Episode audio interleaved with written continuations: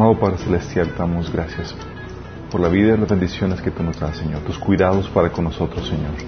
Tu protección, Señor, del maligno. Padre, te pedimos que bendiga, Señor, esta transmisión, Padre. Que hables a través de mí, Señor.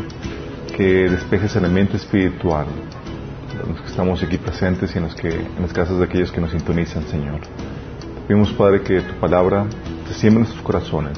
Quites cualquier estorbo estén pidiendo que tu palabra llegue a nuestra mente y que sea comprendida, Señor. Te pedimos, Señor, que seas tú el que nos hables, Señor, y hables detrás de mí con claridad, Padre. Te lo pedimos en nombre de Jesús. Amén. Seguimos con el taller de perturbación demoníaca. Esta es la sesión 3. Genial. Vamos a la sesión 3. Y la sesión pasada, bueno, en la primera sesión platicamos qué onda con, con toda la actividad demoníaca y habíamos platicado que eh, Satanás no es realmente el problema. Dios nos ha dado provisiones o nos ha dado herramientas para poder utilizar la actividad demoníaca a nuestro favor. ¿sí? Por más escabroso y por más eh, ahí eh, feito que pueda hacer el asunto, Dios lo utiliza para nuestro bien. Y vimos cómo Dios hace eso. ¿sí? Eh, habíamos comentado que el problema no es el Satanás, sino el problema es nuestra ignorancia. ¿sí? Y también habíamos, terminado de, eh, eh, en, esa sesión habíamos terminado de, comentar que Dios es el único proveedor, proveedor espiritual, exclusivamente, o sea, Dios pide exclusividad en ese sentido. Y para entender esa, esa relación, gente que me pregunta, ¿y por qué Dios quiere que solamente sea, acudas a Él para cualquier provisión espiritual que requieras? Eh, y hay prerrogativas que son exclusivas de Dios por, por quién es, por sus funciones y, y, eh, y, por eso tienen demandas exclusivas que solamente corresponden a Él. Darle eso a otro ser sería elevarlo a nivel de Dios, ¿sí? Pero dentro de nuestro panorama normal es, podemos relacionar eso, ¿sí? Hay cosas, por ejemplo, dentro de una relación de matrimonio que solamente son exclusivas de, a, a la pareja, digo, la relación de pareja por ejemplo, las relaciones sexuales solamente se dan entre la pareja. No es como que, ah, eres amigo y pues puedo meterme contigo sexualmente. No. Sí. Entonces, en ese sentido, Dios no, no, no, permite la, la poligamia espiritual. No es como que, ah, voy con Dios y pero voy con otros proveedores espirituales. No, no se, no se permite eso. Y en la sesión pasada platicamos todo lo que tiene que ver con ocultismo, que es una de las puertas que abre, que se abren, eh, eh, que, el enemigo utiliza para entrar y uh, eh, tener una actividad demoníaca desde dentro de las personas, es decir, para eh, lograr la posesión demoníaca. ¿sí? entonces aquí es donde retomo esto, ¿sí? y vamos a ver las otras puertas y qué onda con la situación de cristianos poseídos. Vamos a resolver esta, esta, esta situación. Esta es la tercera sesión. ¿sí? Ok, partimos de que posesión demoníaca, ¿cómo se llega a ese estado? Habíamos platicado que todo pecado, que la, Jesús diagnostica la problemática de posesión demoníaca como problema de que el pecado abrió la puerta para que los demonios hagan eso. Por, por eso Jesús advirtió de que eh, la, situación de posesión demoníaca va a venir sobre una generación mala, es decir, una generación que persiste en el pecado. Pero habíamos platicado que no todo pecado produce posesión demoníaca. ¿Qué pecados son? Habíamos platicado que la participación en el ocultismo, ¿sí? Y es ahí sencillo. ¿Has recibido alguna de sus servicios o has usado alguno de sus poderes? Si has hecho eso, véanlo en tu listita, ¿sí? Porque significa que has abierto puertas. No significa que ya tengas automáticamente un demonio, pero significa que puede entrar el enemigo a tu vida a ejercer actividad cuando él quiera, ¿sí? Desde dentro de ti. Oye, que dices, oye, pero yo, yo sí, me ha tocado gente que me dice, pero yo sí he participado, pero realmente no creo en eso. No importa que no creas. O gente que me ha dicho, oye, fui que me leyeran eh, las cartas y demás, pero no, pues resultó que no fue cierto. O sea que, aunque sea fake, aunque sea mentira y todo eso, el hecho de que tú ya hayas acudido a eso, aunque sea mentira, ya estás infringiendo y estás eh, cayendo en este tipo de pecado, ¿sí? Habíamos platicado en Deuteronomio 18, de 9 al 13, el pasaje que hablaba acerca de esto, ¿sí? Que es cuando entres en la tierra que te da el Señor tu Dios, no imites las costumbres abominables de esas naciones. Nadie entre los tuyos deberá sacrificar a su hijo o hija en el fuego, ni practicar adivinación, brujería o hechicería, ni hacer conjuros, servir de medium espiritista, consultar a los muertos. Cualquiera que practique estas cosas estas costumbres, se hará abominable al Señor, y por causa de ellas el Señor tu Dios expulsará de tu presencia a esas naciones. A los ojos del Señor tu Dios serás irreprensible. Todas prácticas de brujería, adivinación, dejar la mente en blanco, idolatría, invocación a muertos u otros espíritus, pactos con entes espirituales, aunque sean santos y demás, dedicaciones, meditación trascendental, etcétera, etcétera. Todas cuestiones de ocultismo abren puertas, ¿sí? Entonces tú ya tienes alguna de estas actividades, velo notando en tu lista porque tienes que confesarlo y tienes que cerrar esas puertas, ¿sí? ¿Qué más abre puertas?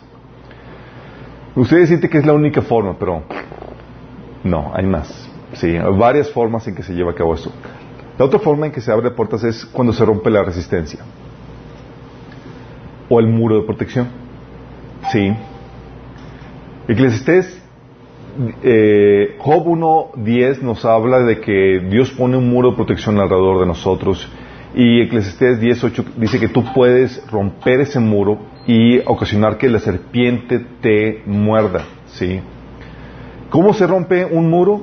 Se puede romper de varias formas. Se puede romper por un golpe reiterado, si estás continuamente minando el muro, o por un, gol o un golpe de mucho impacto, ¿sí? Y eso te da una idea de cómo opera esto, porque cuando hablamos de un golpe reiterado estamos hablando de pecados asiduos que abren puertas para que tomen control de ti demonios en esa área. Sí. Pecados asidos, es decir, áreas en las cuales todavía, eh, que por mucho practicar, llegó un punto en donde el enemigo se abrió la puerta. Sí. Por ejemplo, eh, hay, eh, hay, demonios de depresión en la vida de, personas ¿sí? que han entrado y no fue porque un momento, un pensamiento de depresión, depresivo y ya, sino fue porque cayeron en depresión y estuvieron alimentando esa actitud continuamente y, se rompió la resistencia natural y entró un demonio de depresión. O un demonio de alcoholismo, que, que también los hay. ¿Cómo se llevó a cabo? No fue por la primera borrachera, fue por la continua y reiterada eh, pecado de borrachería. Entró un demonio de alcoholismo.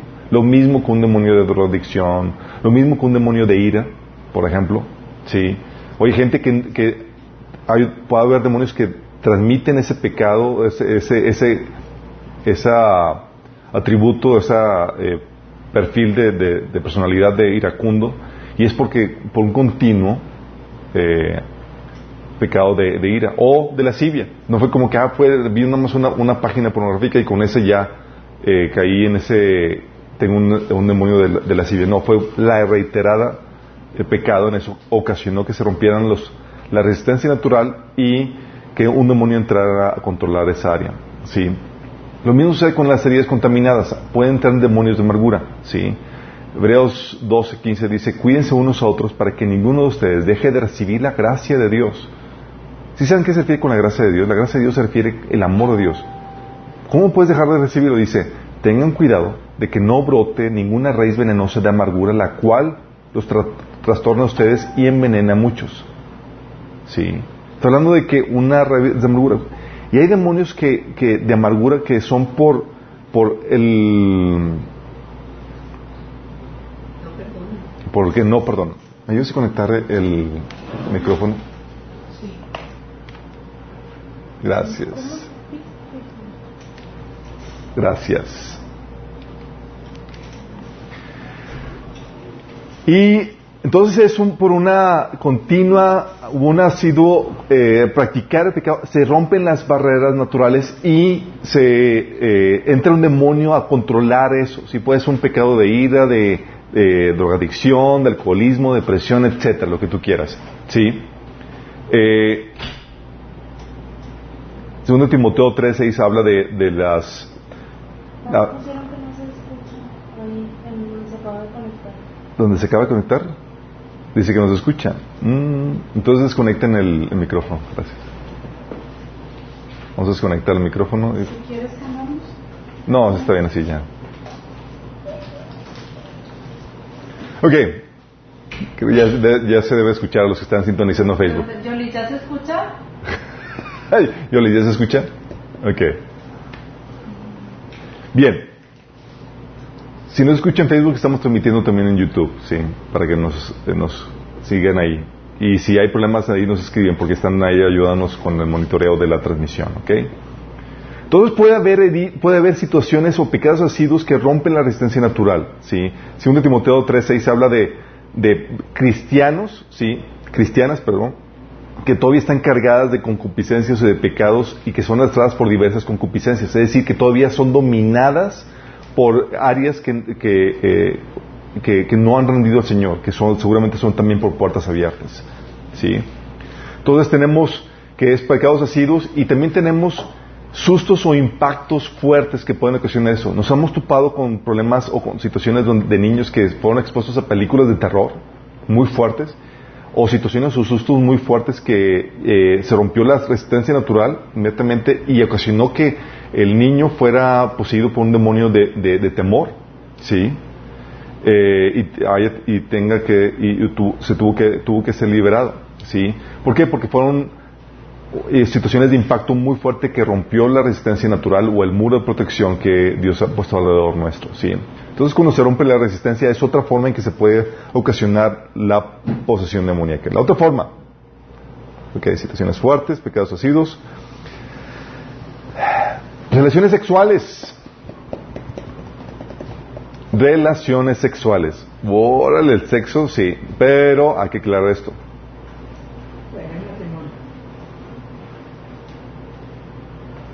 El sexo ocasiona esto. Déjame chicas tengo aquí las conexiones bien. Sí. El sexo eh, puede ocasionar una, eh, problemas de posesión y perturbación demoníaca. Eh, ¿Por qué? 1 Corintios 6, 16 te habla, te dice, ¿no saben que el que se une con una prostituta se hace un solo cuerpo con ella? Pues la escritura dice, los dos llegarán a, llegarán a ser un solo cuerpo. Y lo que sucede aquí, déjame eh, explicarte esta situación, dice la Biblia que cuando se hace la, unión sexual, se hace un solo, una sola carne, un solo cuerpo, y eso da la base legal para que los espíritus que tenga la otra persona puedan pasarse a ti. Qué error, ¿verdad? Sí, qué terrible bien. O sea, deja tú la situación de, de, problemas de eh, enfermedades venéreas, enfermedades sexuales.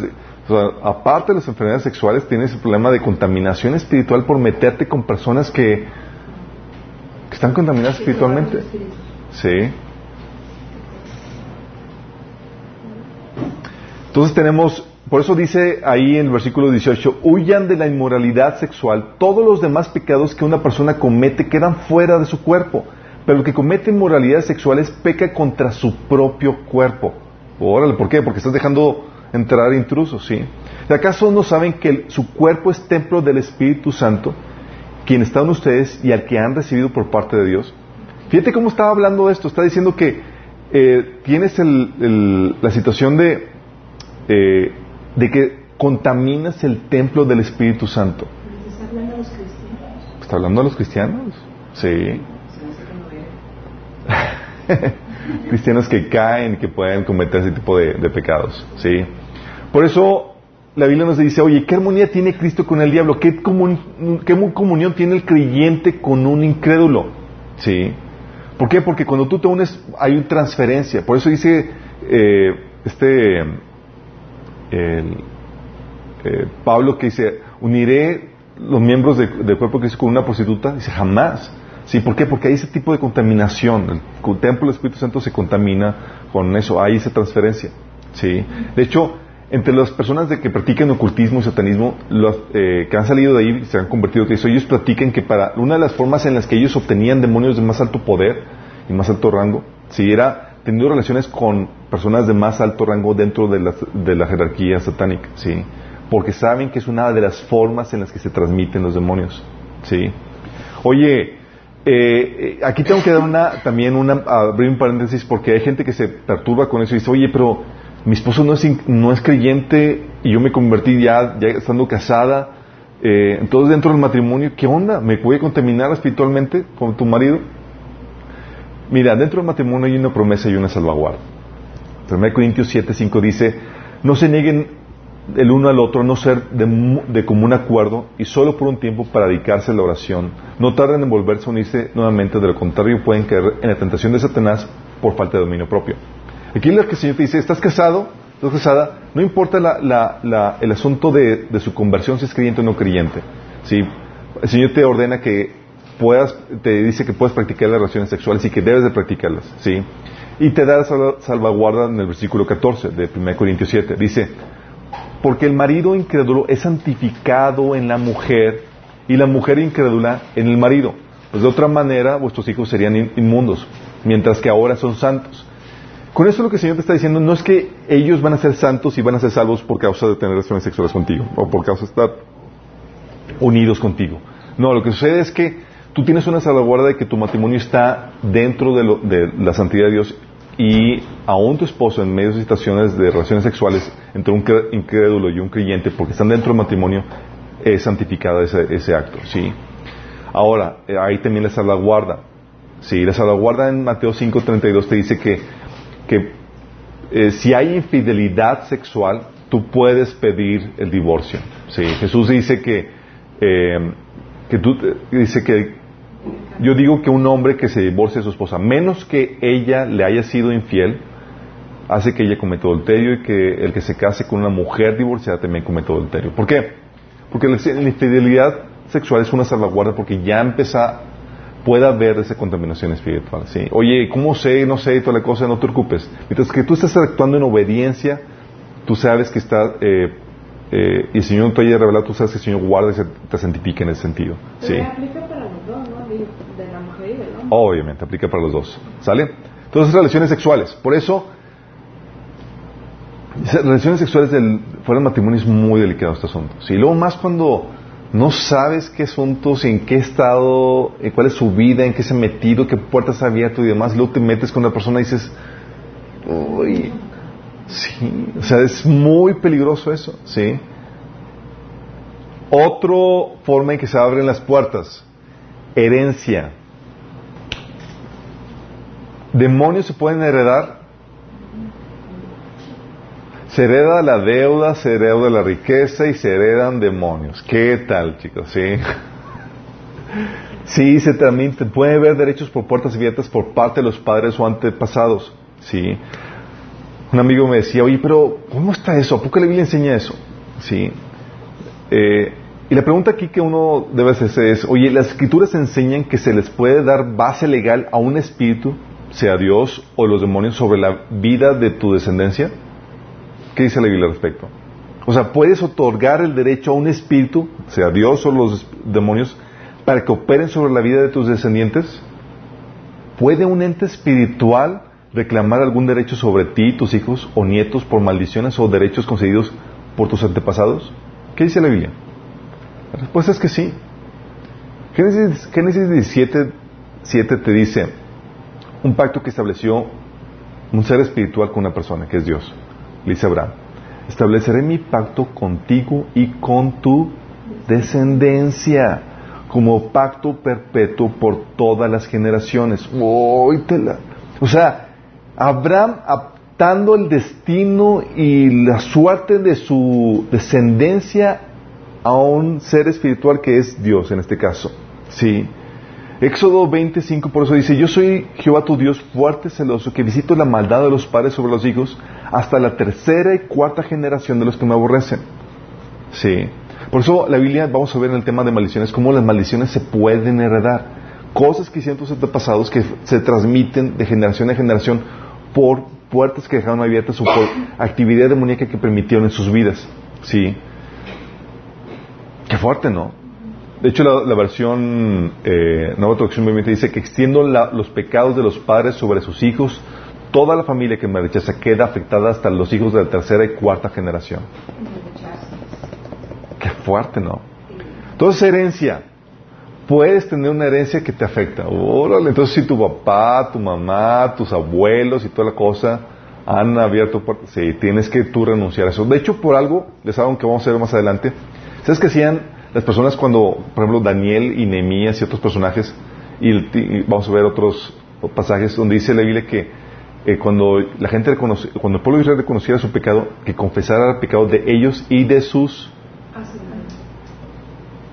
antepasados. Qué fuerte, ¿no? Qué grueso.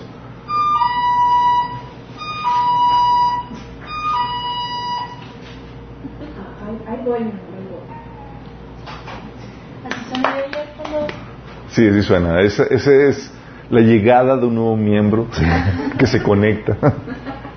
ok, la otra forma en que se sucede la, la posesión demoníaca, por medio de imposición de manos.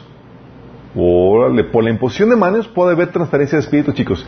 De la- mira, la Biblia enseña que puede haber transferencia de espíritus y de poder por la imposición de manos. Tienes que, para eso, entender que las prácticas que Dios realiza para transferir su espíritu o su poder, chicos, porque vamos a poner casos de cómo Dios opera, las prácticas que Dios eh, realiza para transferir su Espíritu Santo o su poder manifiestan la mecánica en la que opera el mundo espiritual y que Satanás también puede implementar.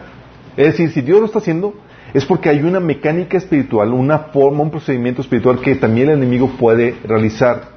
¿Sí? Y de hecho, lo hace. Hechos 8, desde el 7 al 18, dice, fíjate lo que dice, entonces les imponía las manos a, los apóstoles, imponían las manos y eh, recibían el Espíritu Santo. Cuando Simón, que por cuando vio Simón que por la imposición de las manos de los apóstoles se, le- se daba el Espíritu Santo, les ofreció una ofrenda. Se ofreció dinero. Y ahí Pedro ahí lo, lo reprendió. Eh, Hechos 19, 6 dice, cuando Pablo les impuso las manos, el Espíritu Santo vino sobre ellos. Sí. Y eso lo ves en el, en el Nuevo Testamento, pero también en el, en el Viejo Testamento. Dice Deuteronomio 34, 9 que entonces Josué, hijo de Nun, fue lleno del Espíritu de sabiduría porque Moisés puso sus manos sobre él. Órale.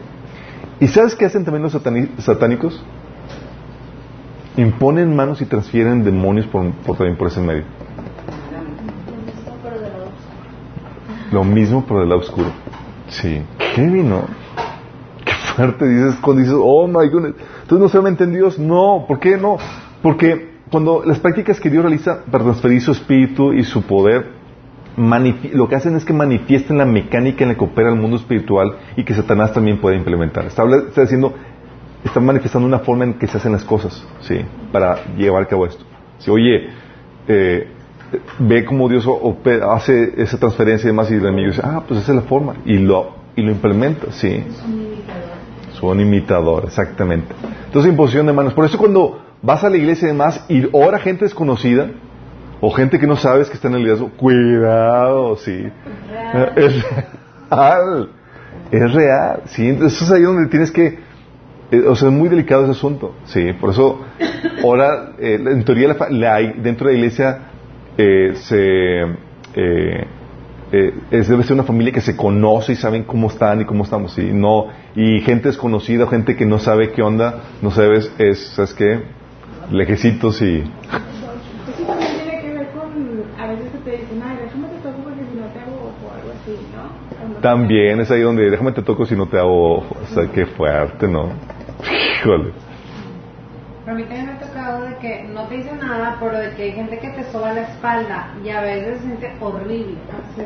Ay, es un así personal que revisa la gente. bueno déjame decirte eh, la, la, la, la sanidad del Reiki es por medio de imposición de manos y lo que transmiten no es ninguna sanidad son demonios Sí. Otra forma, chicos, en la que entran, abres puertas a demonios para posesión demoníaca. Muy sencilla.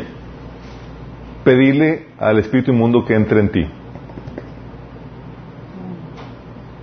Decirle, entra en mí. A platicar el caso de, un, de que platica una autora que es Rebecca Brown. Hay un juego que se llama Dragons and, ¿cómo se llama?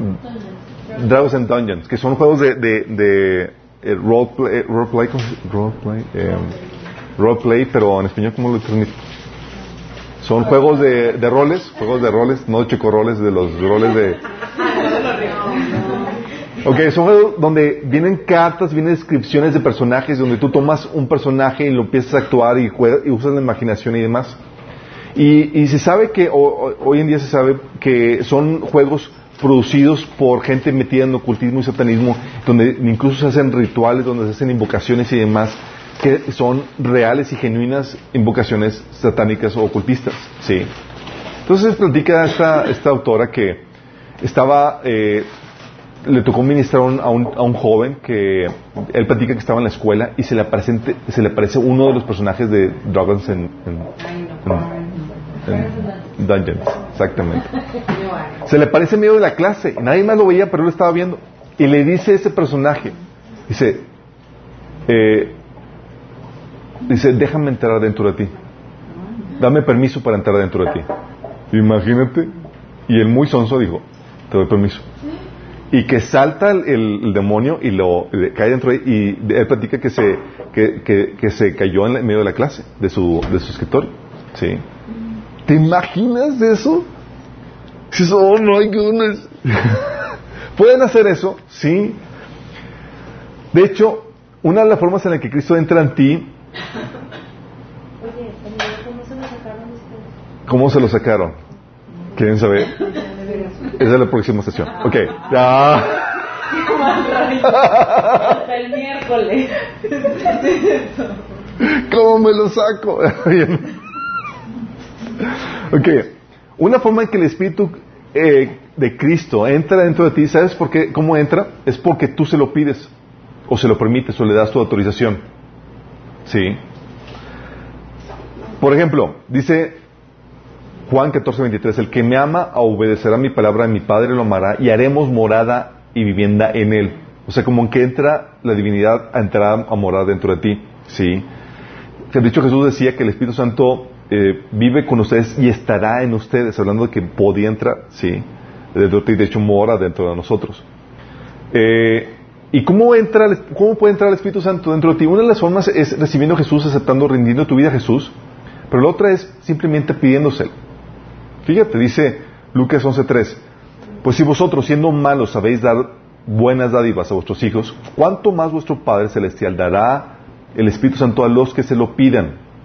O sea, si le pides el Espíritu Santo, puede entrar, sí, puede entrar dentro de ti. De hecho, famoso pasaje de, de Apocalipsis 3.20, dice, He aquí yo estoy a la puerta y llamo.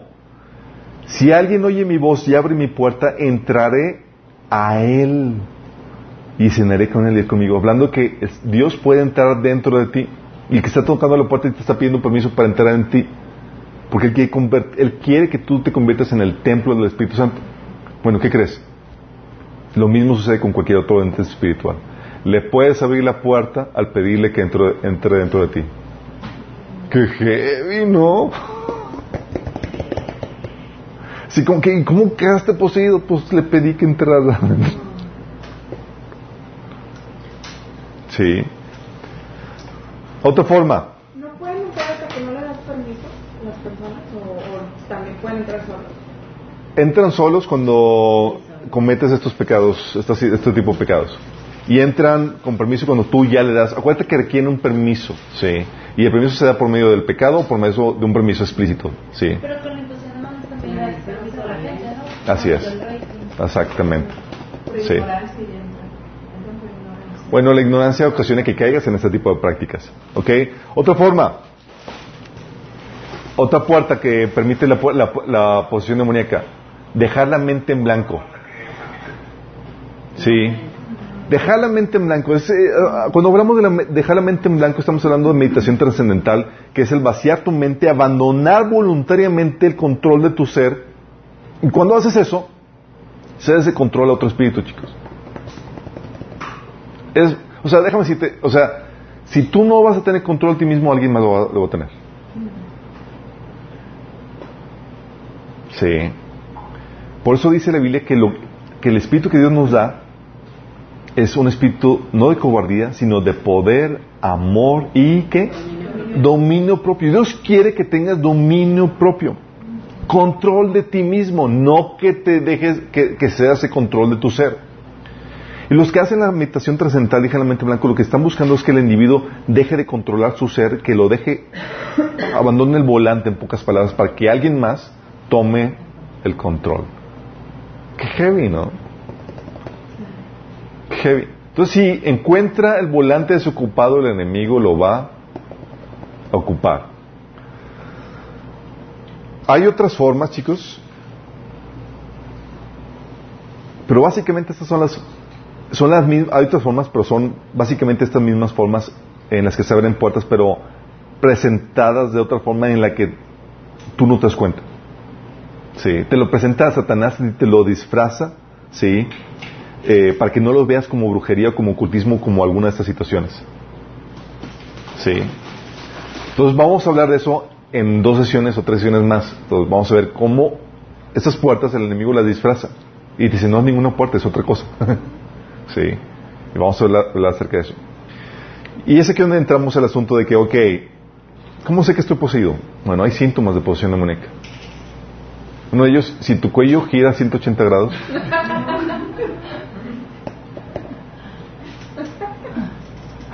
ok. Síntomas. Un síntoma que puede ser, no, no significa que tengas todos estos síntomas. Si tienes alguno de estos, es muy probable que eh, haya problemática de posesión demoníaca. Si un, un síntoma es cuando otro ente espiritual toma control de tu cuerpo. Sí. Tú lo puedes ver en Marcos 5, 2 a 9 cuando habla del Gadareno. Sí. Que eh, dice, tan pronto como desembarcó Jesús, un hombre poseído por un espíritu maligno le salió al encuentro de entre los sepulcros. Este hombre vivía en los sepulcros y ya nadie podía sujetarlo ni siquiera con cadenas. Muchos a veces lo habían atado con cadenas y grilletes, pero él los destrozaba y nadie tenía la fuerza para dominarlo. Noche y día andaba por los sepulcros y por las colinas gritando y golpeando, eh, golpeándose con piedras. Ok, pregunta. ¿Quién estaba teniendo control del cuerpo de este tipo? Los demonios. Sí. Si ya no eres tú, sino hay otro ente espiritual que está controlando tu ser, tú sabes que hay, hay problemas de posesión demoníaca. Sí. De hecho, cuando dice ahí, cuando vio a Jesús desde lejos, corrió y se postró ante él.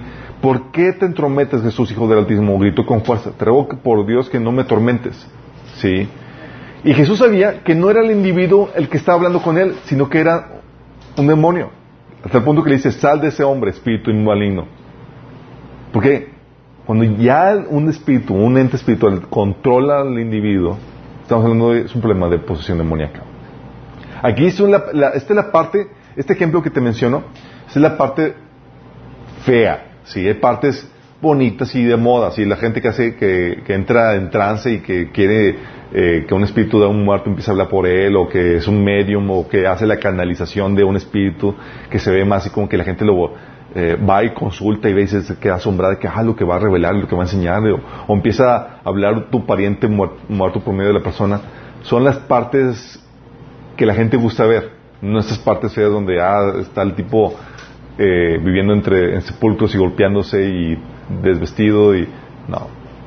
Pero ya si entra y toma posición de la persona y toma control, sabes que hay problemas de posición demoníaca.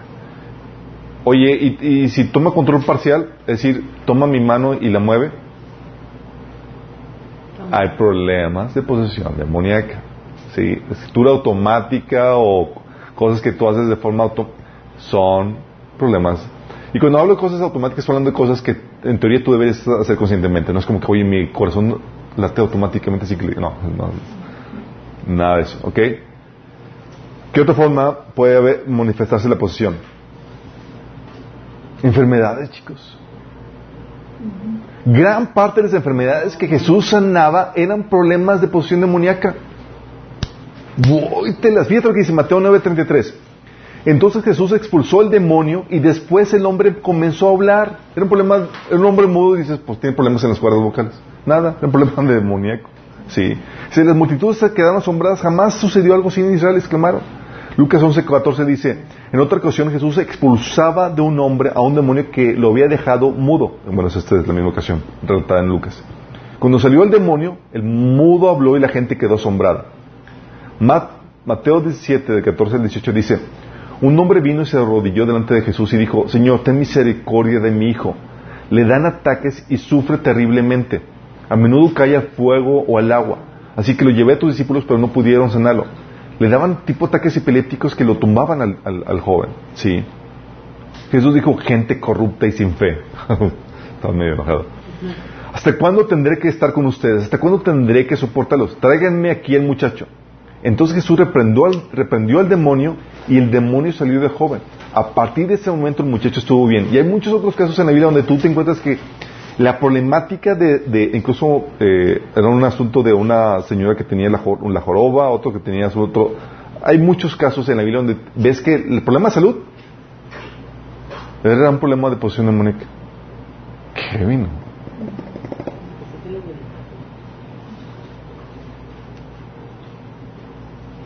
Entonces puede manifestarse como una enfermedad, chicos, ¿ok?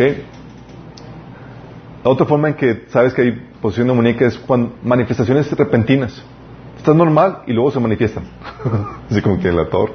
Sí. Y el caso que habíamos comentado del joven, del poseído que estaba en la sinagoga, en Lucas 4:33, y Jesús estaba ahí ministrando y de repente de la nada asusta a medio mundo porque estaba, sale poseído. ¿sí? Eh, esas eh, manifestaciones esporádicas, aunque no tengan un control permanente y constante, también es señal de una contaminación demoníaca, ¿sí? De que hay puertas abiertas. Otro síntoma. Cuando te inspira, te dirige desde adentro a actos horribles. Sí. Acciones. Actos horribles como homicidios, actos horrendos que se ven en las noticias de, oye, madre que eh, mata a sus hijas o hacen, hizo rituales de donde les quita los ojos, cosas y dices, qué horrible, ¿cómo, cómo pueden hacer eso? ¿Sí? Cosas terribles que dices, ¿cómo puede una persona hacer eso? Bueno, la razón es porque están poseídas y están siendo controladas, inspiradas por demonios. Tú ves el, el caso de Lucas 22, versículo 3, con Judas. Dice, entonces entró Satanás en Judas, uno de los doce que, llamaban Iscariote. Este fue a los jefes de los sacerdotes y a los capitanes del templo para tratar con ellos cómo les entregaría Jesús.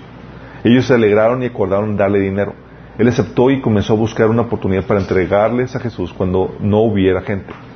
Y esa es problemática. Así como el Espíritu Santo entra a la vida de uno y empieza a producir frutos de santificación, cuando un demonio está dentro de, una persona, empieza a producir frutos de, de actos que son demoníacos, son terribles, son, son feos. ¿sí? Entonces, ¿cómo llega, llega la gente a hacer eso? Y, hemos visto noticias de, oye, jovencitos eh, mutilando y, y, matando terriblemente a gente. Y dices, ¿cómo puede ser eso? Bueno, no te hagas más esa pregunta. La respuesta es que hay problemas de posesión demoníaca. Sí. Eh, y déjame explicarte esto. Hay una influencia demoníaca desde adentro y otra desde afuera por la cultura, el ambiente y demás que, en el que uno está inmerso. Eh, la, influencia de afuera es la que menciona Efesios 2, 1, 2, que dice, antes ustedes estaban muertos a causa de su obediencia y sus muchos pecados. Vivían en pecado al igual que el resto de la gente, obedeciendo al diablo, al líder de los poderes del mundo invisible, quien es, el espíritu que actúa en el corazón de los que se niegan a obedecer a Dios. Pero es una influencia espiritual desde fuera, por el ambiente, la cultura y la perturbación. Pero ya cuando haces cosas tan terribles es porque ya se abrieron puertas. ¿Sí? Ya cuando hay gente que dice que llega incluso, a disfrutar ese, tipo de actos tan, tan horrendos. ¿Es por qué? Porque hay lo que está, lo que está disfrutando, lo que está sintiendo, ¿sí? Eh, es una... Eh, la persona empieza a adquirir el carácter del demonio que lo evita. Es lo que sucede. Sí. Y empieza a gozar a, esas cuestiones. Entonces puede cometer actos terribles, algo, actos horrendos o actos que no concuerdan con la persona. Sí. Recuerdo un caso de, una, de un niño que. Eh, este niño era un niño chiquito, tenía unos 3, 3, 4 años, y el tipo era un alburero el niño, hipersexualizado. Eh, y los papás no eran así, y era con ellos no entendían qué onda, cuál era la problemática. Imagínate un niño chiquito, así, con, con y siempre buscando la cuestión sexual de, en, todos los asuntos y levantando la falda de las mujeres, y dices, ¿qué onda con eso?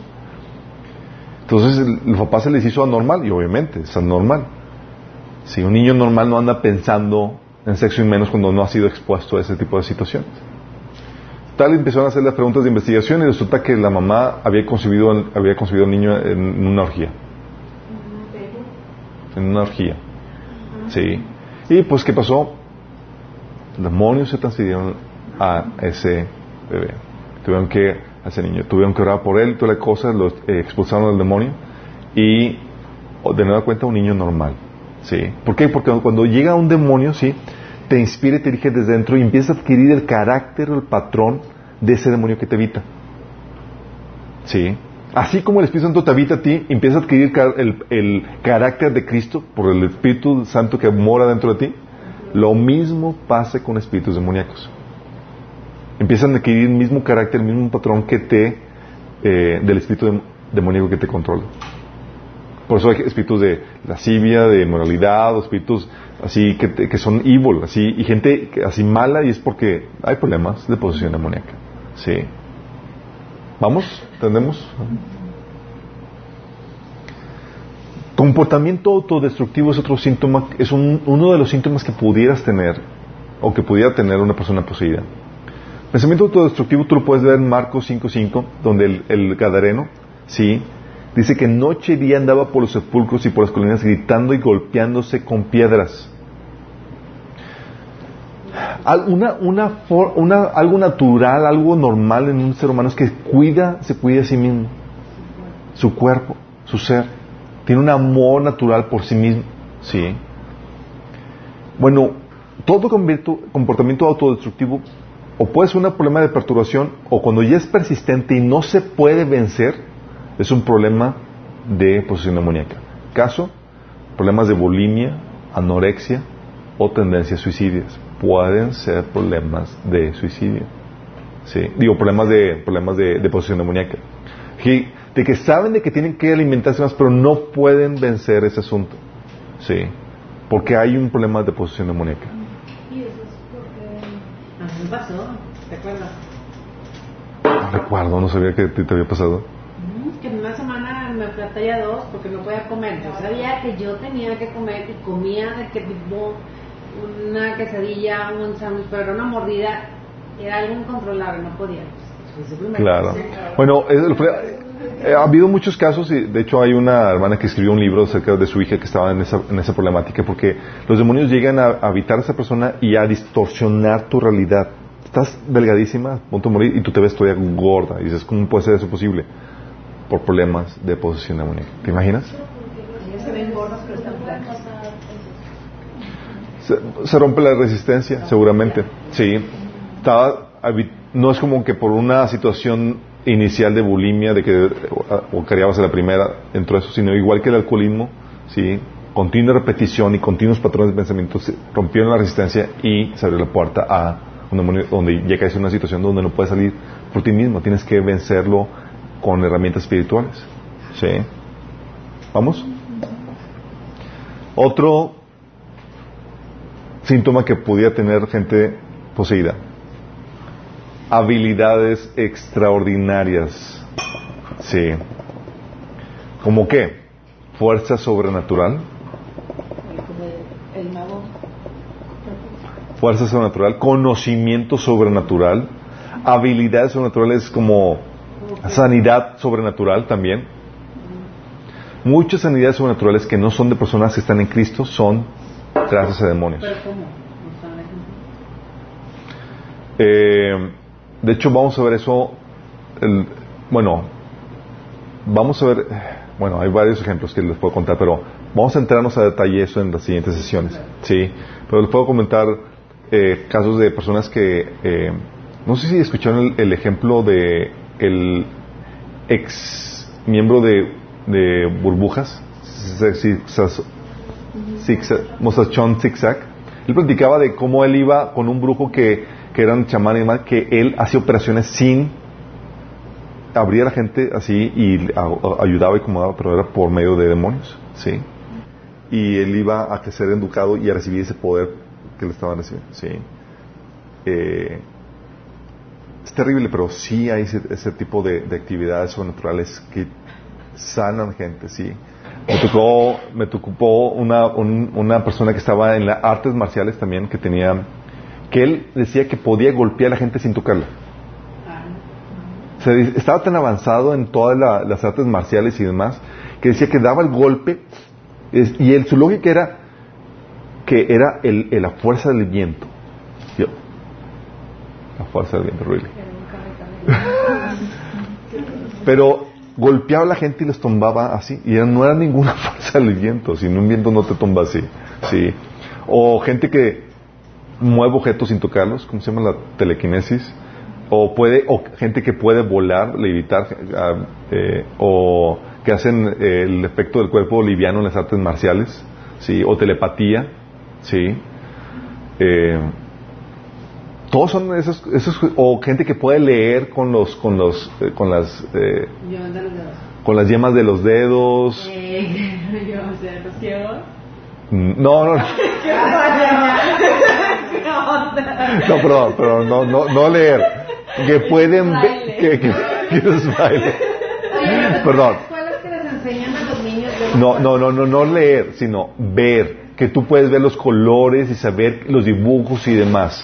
Sí. Sí, pero hay escuelas para eso. ¿Y qué crees que hacen? Cuando yo era chiquita, yo lo veía siempre en domingo, que ponían ahí niños. Exactamente. Bueno, ¿y qué crees que hacen? Hay escuelas que niños que buscan desarrollar estas habilidades que en teoría todo el mundo tiene. y Te la venden como si todo el mundo las tuviera. Pero ¿sabes qué son? Son escuelas que te llevan a abrir puertas para tener esas habilidades. No son habilidades normales. Sí. Harry Potter es una novela, pero sí. Te puedo dar una idea de eso. Sí, por ejemplo, ah,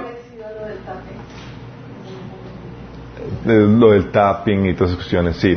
Eh, Marcos 5, 5 del 13 4 te da un ejemplo de esto. Dice, hablando del el demonio de Gadareno, que ya lo tenemos aquí de...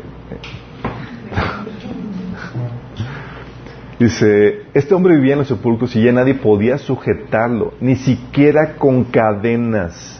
Muchas veces lo habían atado con cadenas y grilletes, pero él los destrozaba y nadie tenía fuerza para dominarlo.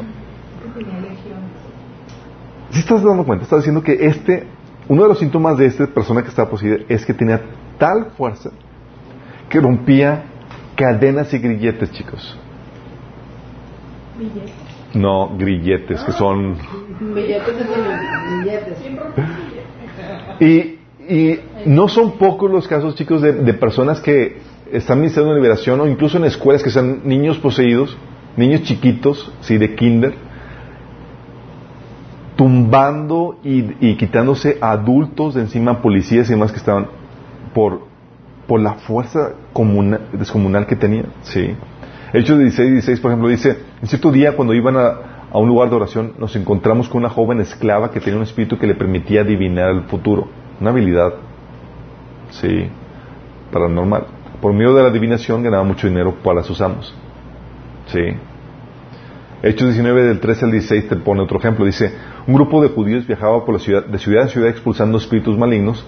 Trataban de usar el nombre del Señor Jesús en sus conjuros y decían, te ordeno en el nombre de, de Jesús, de quien Pablo predica, que salgas. Nótese, eran judíos que no se habían convertido.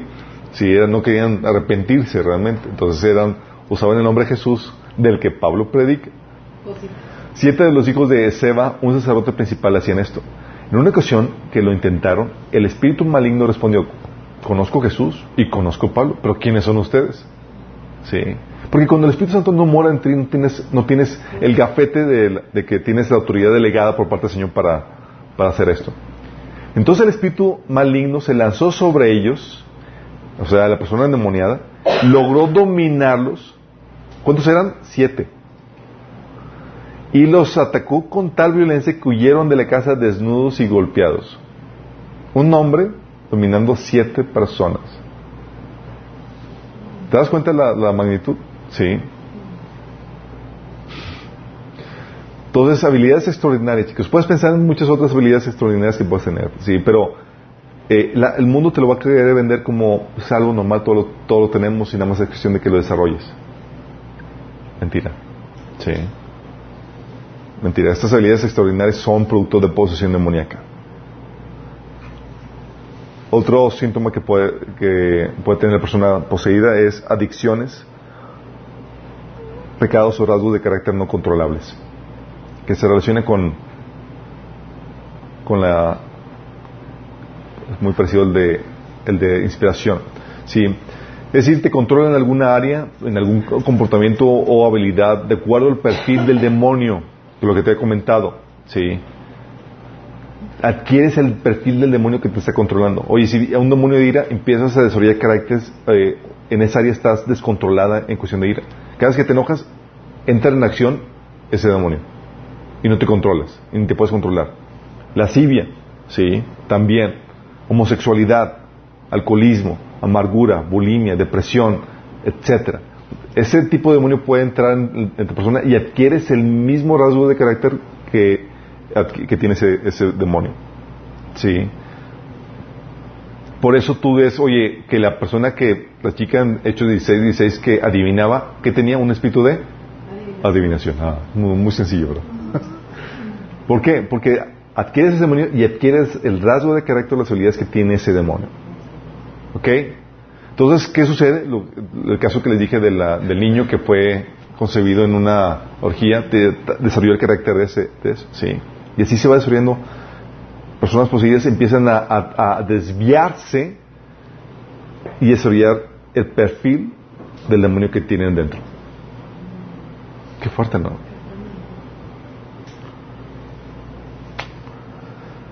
Ah, ok. Estos son síntomas de posesión. Pueden encontrar tales más. Estos son, no, no, estoy siendo exhaustivo, pero estos son los, los que pude yo recapitular. ¿sí? Y es aquí donde entramos al siguiente de la temática. ¿Puede un cristiano estar poseído? Sí.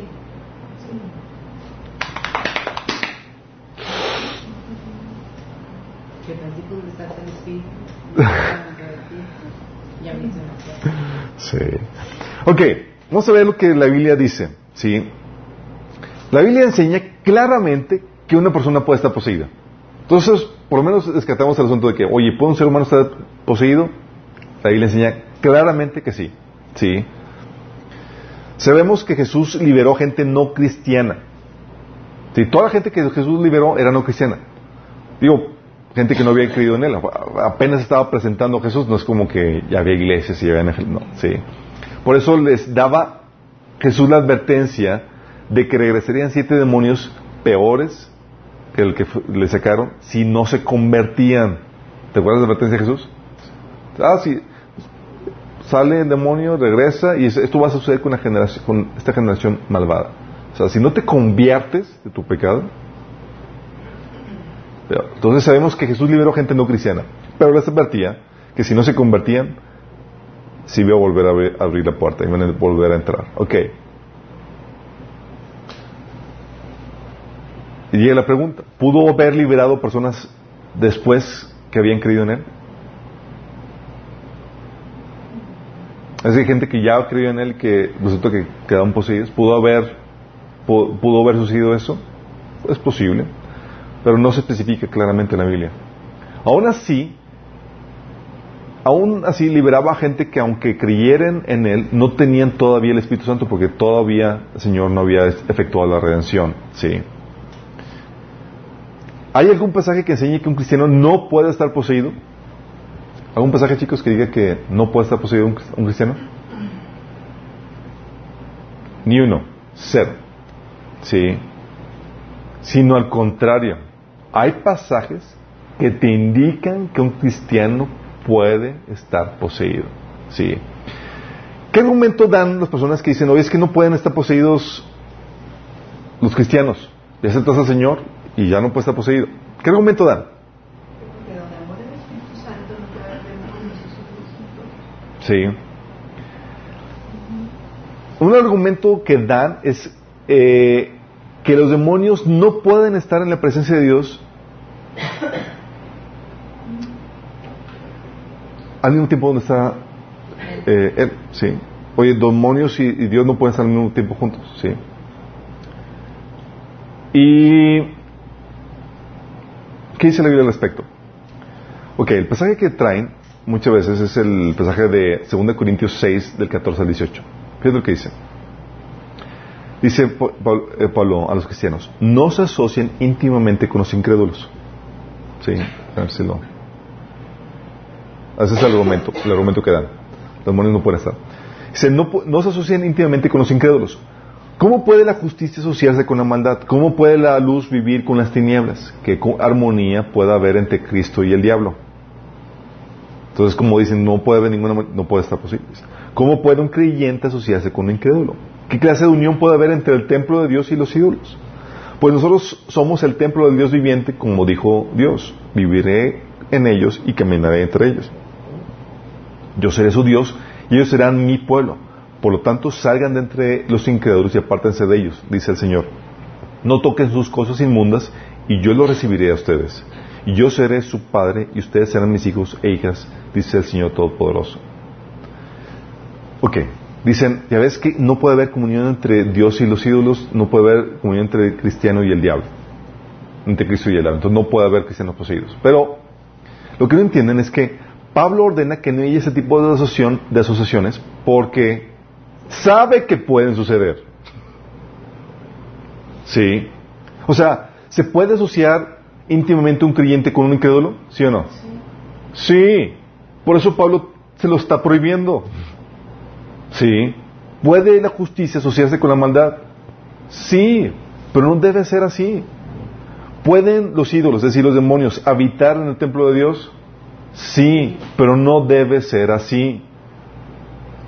Es el mismo ejemplo que pone Santiago con la lengua diciendo que no puede salir agua dulce y agua, amarga en la misma fuente. No podemos bendecir al prójimo y maldecirle al prójimo. ¿sí? Pero no porque no suceda, sino porque no debe ser así. Dice Santiago 3 del 9 al 12. Con la lengua bendecimos a nuestro Señor, a nuestro Señor y Padre y con ella maldecimos a las, a las personas creadas a imagen de Dios. De una misma boca salen bendición y maldición. Hermanos míos, esto no debe ser así. ¿Puede acaso brotar de una misma fuente agua dulce y agua salada? Tú dices, pues no. Hermanos míos, ¿acaso puede dar aceitunas o, una higuera o higos una vid? Pues tampoco una fuente de agua salada puede dar agua dulce. Y está diciendo que, que el cristiano, ¿por qué está diciendo eso? ¿Porque el cristiano no puede maldecir a su prójimo? Sí, sí lo puede, pero está diciendo no debe ser así.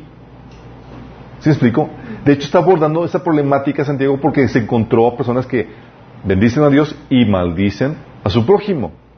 está diciendo, chicos, esto no debe ser así. Ustedes son fuente de agua dulce. No pueden salir, sacar agua amarga. Sí. Pero ¿por qué lo dijo? Porque, no porque no exista esa posibilidad, sino porque no debe ser así. ¿Me explico? Entonces, cuando Pablo hablaba de que no tenemos comunión con los demonios, ¿es porque no, debe, no podemos? O sea, ¿es imposible que suceda? ¿O porque no debemos? No debemos. Porque no debemos. ¿Sí? O sea, 1 Corintios 10 del 20 al 22 te dice esto.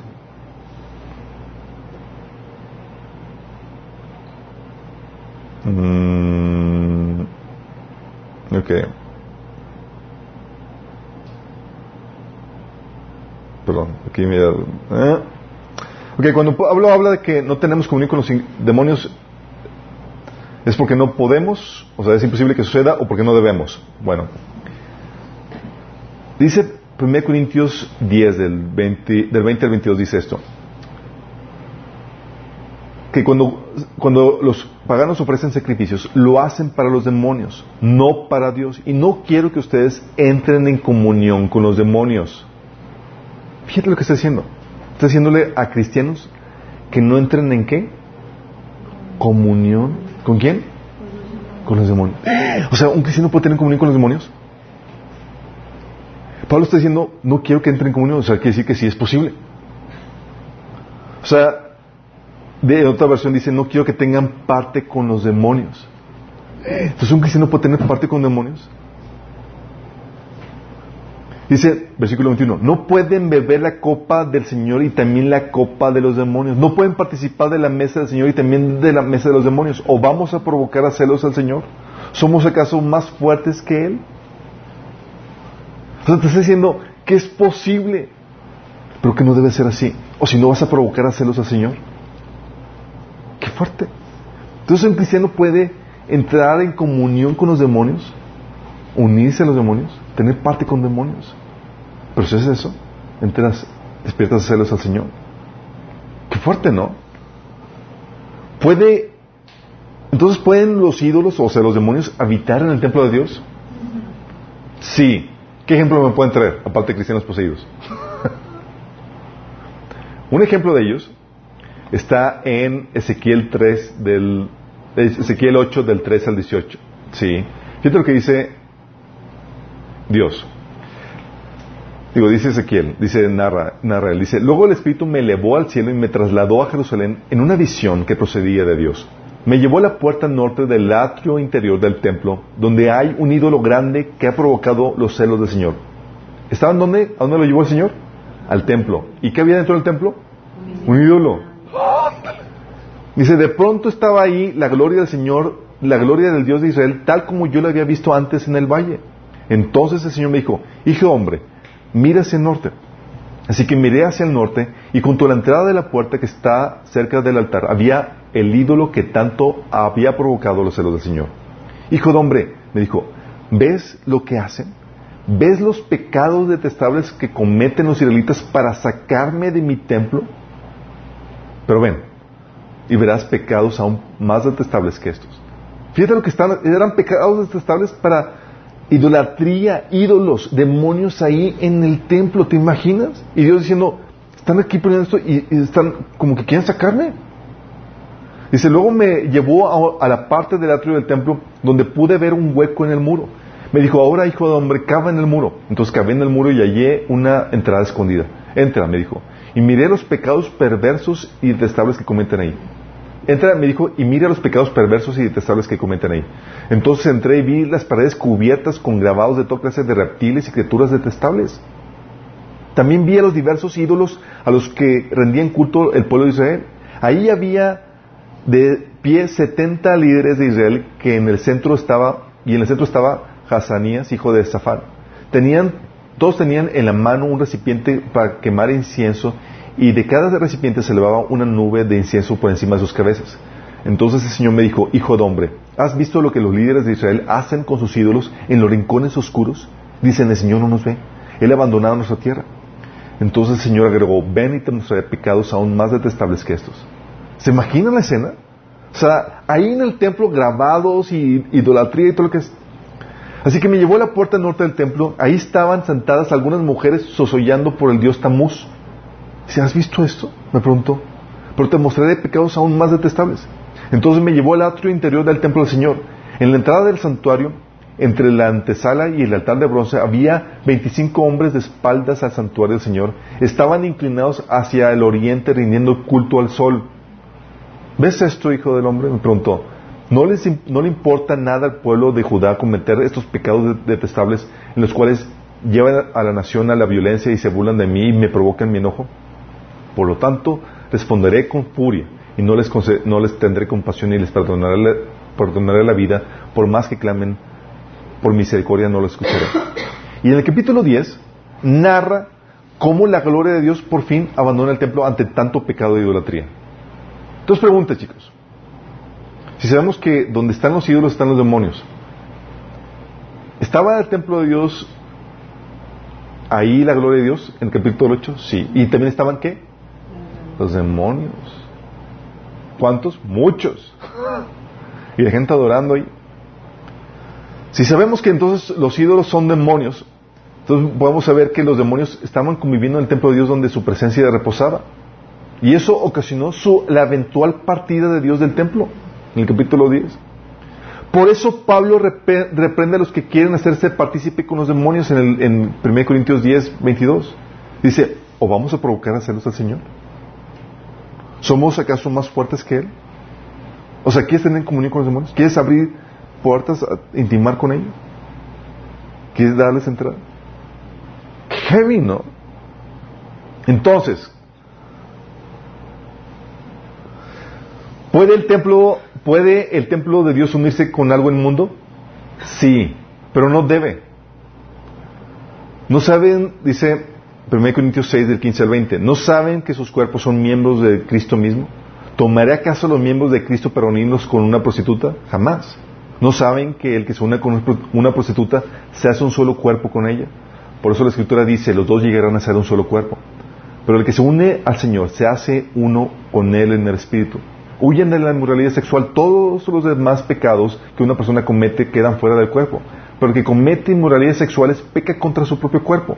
¿Acaso saben que no saben que su cuerpo es el templo del Espíritu Santo, quien están ustedes, y que han recibido de parte de Dios? Entonces el templo de Dios puede unirse con algo inmundo, chicos. Qué heavy. Y aquí te lo está diciendo esposa, pero no debe. Entonces, ¿puede un cristiano cometer algún pecado que abra puertas a demonios en su vida o que lo haga partícipe con demonios? Sí. 1 Corintios 10 del 20 al 22 habla acerca de eso. De la misma forma que pueden cometer inmoralidad sexual en 1 Corintios 5. ¿Un cristiano puede cometer inmoralidad sexual? Sí. ¿Puede cometer estafas? 1 Corintios 6 habla de que cristianos cometiendo estafas. ¿Puede tener un cristiano falta de perdón? Hebreos 12, 15 habla que sí, etcétera. Por eso Pablo nos ordenaba que nos despojáramos del viejo hombre. ¿Sí? Efesios 4 del 22 al 23 dice, en cuanto a la pasada manera de vivir despojados del viejo hombre que está viciado conforme a los deseos engañosos y renovados en el espíritu de vuestra mente, vestidos del, del nuevo hombre creado según Dios en la justicia y santidad de la verdad. Por lo cual, desechando la mentira, hablad verdad y empezad a hablar la lista de cosas que, cambios que debe hacer. ¿Por qué? Porque estamos en un proceso, chico. Tú puedes todavía tener vicios, puertas abiertas, actitudes y demás que corresponden a la vieja vida. Y Pablo dice, no te quedes así, cambia. ¿Sí? Casos interesantes de posesión. ¿Tienes el caso de Judas? Sí, Lucas 22, 3, cuando dice que entró Satanás en Judas, uno de los doce, el que llamaba Iscariote. Y fíjate que entró el mismo Satanás y no, no, se, no estaba actuándose como el gadareno. Ay, no, estaba normalito, coherente, consciente, pero haciendo cosas deplorables. ¿Sí? Otro caso, un caso interesante, este caso de Simón. Simón era un creyente profeso, profesaba ese creyente. Pero fíjate, le dice, Hechos de 8.13 al 24 dice, también creyó Simón. Y Simón era el, era el brujo de la comunidad. Entonces él se hizo cristiano. También creyó Simón y habiéndose bautizado estaba siempre con Felipe. Cuando vio Simón que por la imposición de las manos los apóstoles se, se daba al Espíritu Santo, les ofreció dinero. Ahorita los apóstoles de la prosperidad, no, Diciendo, dame también este poder para que cualquiera quien yo impusiera la mano reciba el Espíritu Santo. Entonces Pedro le dijo, tu dinero perezca contigo, porque has pensado que el don de Dios se obtiene eh, con dinero. No tienes tu parte ni suerte en este asunto porque tu corazón no es recto delante de Dios. Arrepiéntete pues de esta de tu maldad y ruega a Dios quizá y si quizá te sea perdonado el pensamiento de tu corazón porque en profunda amargura y en prisión de maldad veo que estás, estaba atado a la maldad. Respondiendo Simón dijo, rogad por vosotros, por mí, Señor, para que nada de esto que habéis dicho venga sobre mí. O sea, un problema, un cristiano atado, sí, en prisiones de maldad. Qué fuerte, ¿no? Tienes el caso también de la divina. Hechos 16, 16. Esta joven que con sus poderes ganaba mucho dinero para sus amos, porque tiene un espíritu de adivinación.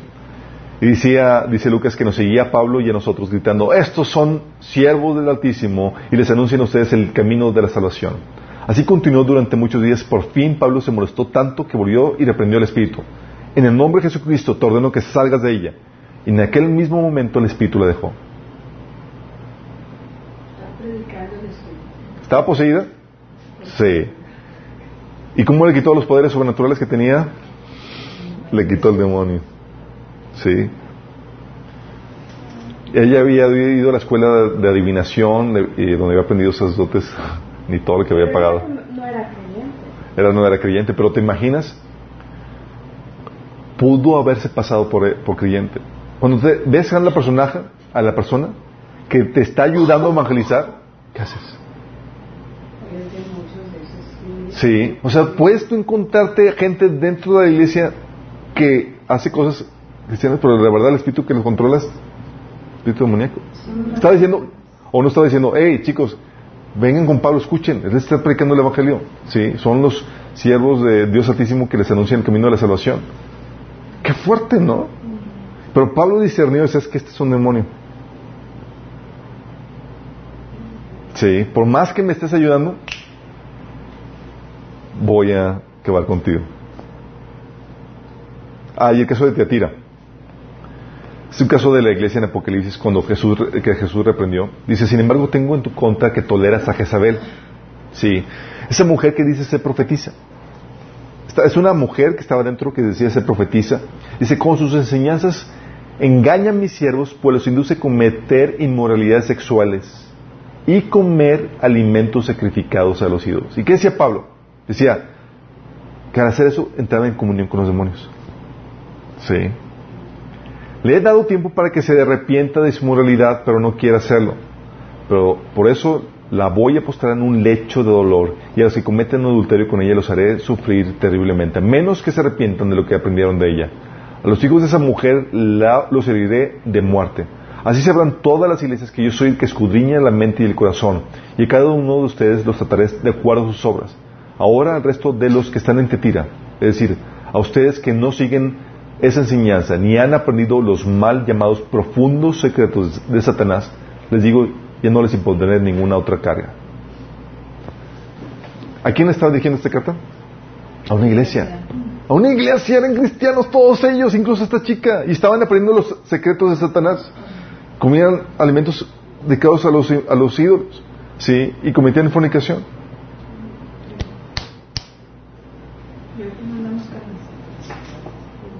Entonces, ¿puedes encontrarte problemas de posición dentro de la iglesia? Sí. Aquí quiero, explicarte las ventajas y peligros y ventajas que representa la liberación cuando liberas a uno cristiano. Vamos a entrar, sí. Cuando liberas a un no cristiano, primero debes entender que es peligroso. Por eso se le debe dar, la, si en caso llegaras a ver la necesidad de liberar a un no cristiano, se le debe dar la advertencia que Jesús dio a la gente que dice cuando un espíritu maligno sale de una persona va a lugar, lugares áridos buscando un descanso sin encontrarlo.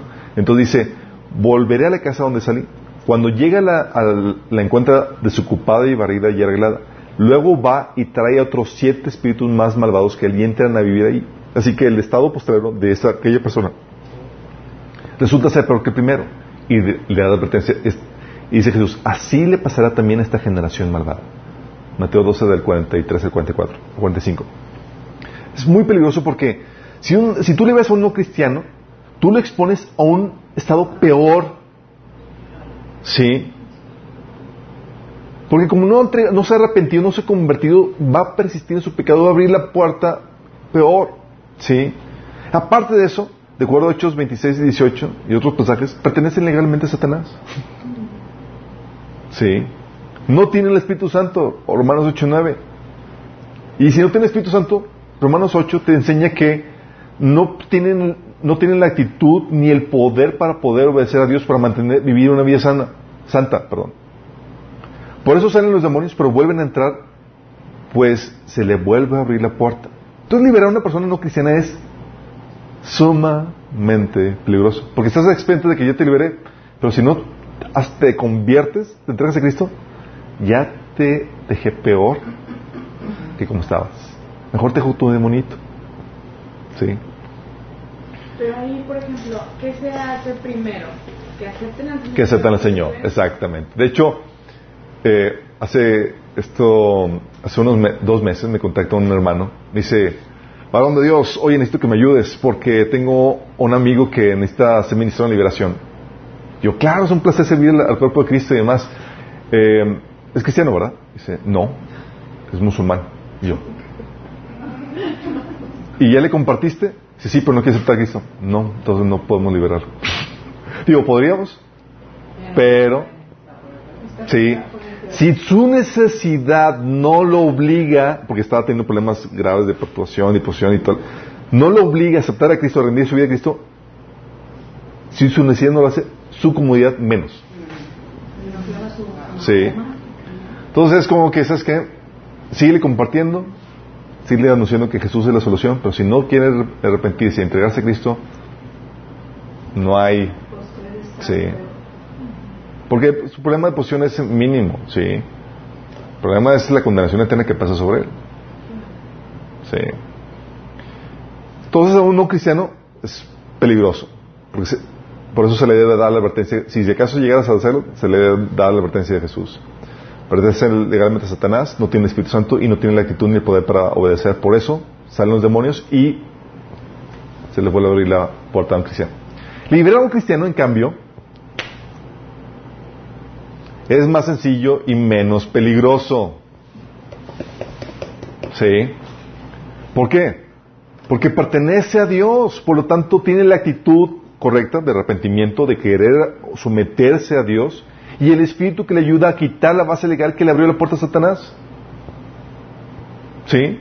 Le da el poder y la fuerza y, el querer como el hacer para poder vencer eso que le abrió, ese pecado que le abrió la puerta.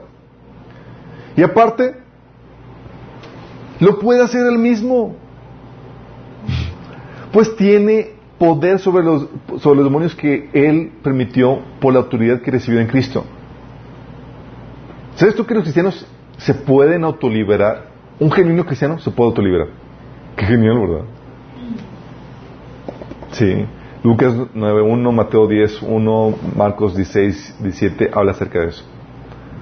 ¿Cómo se libera una persona? Eso lo vamos a ver en la siguiente sesión. Ah, ¿Ok?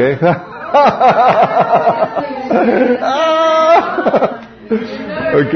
Próximo miércoles. Oye, estamos al revés que de los martes, ¿verdad? Los martes es de que ya se nos prisa. ok, la primera cosa, y quiero terminar con esto, es si tú tienes, ves, has detectado y dices, oye, estoy bien poseído, sí.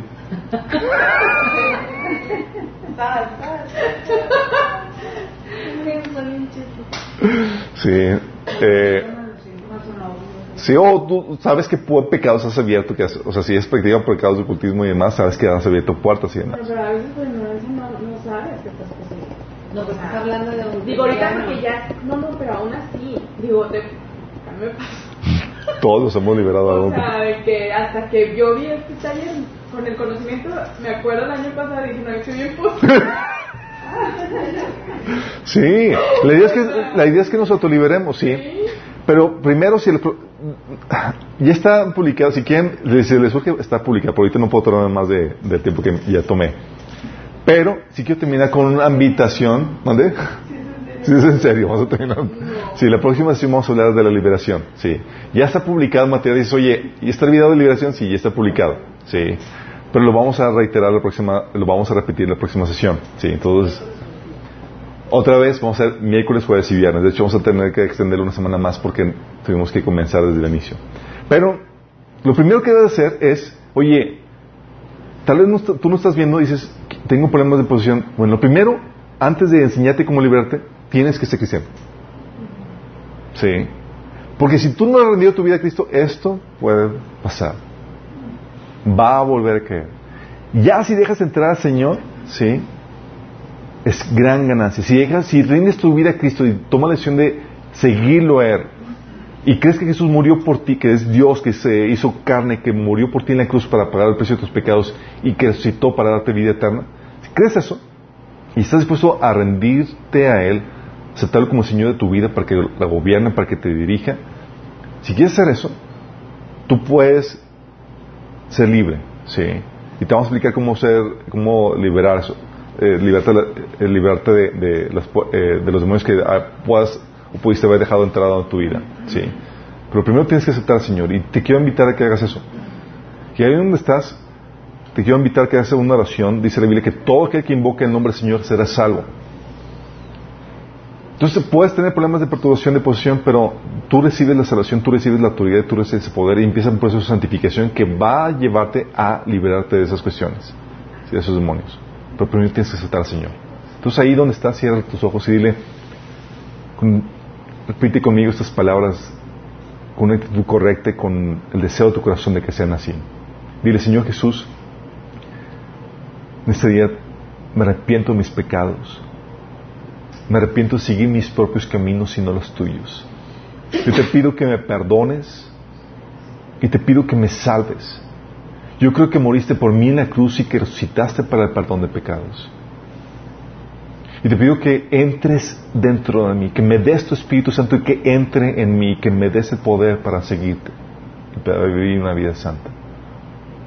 Hoy te acepto como mi Señor y mi Salvador. Si tú hiciste esto, es el primer comienzo. Sí, los demonios van a salir Sí, porque es el comienzo de santificación. Lo que puedes seguir haciendo para adelantando es empezar a pedir perdón por todas las puertas abiertas que abriste. Eso es una buena adelantada. Sí. Pecado por pecado que dices, ¿sabes qué? Cartas, tarot, ouija, relaciones sexuales fuera del matrimonio, todas estas cuestiones puedes pedir perdón, ¿sale? Y en la próxima sesión vamos a ver cómo liberar.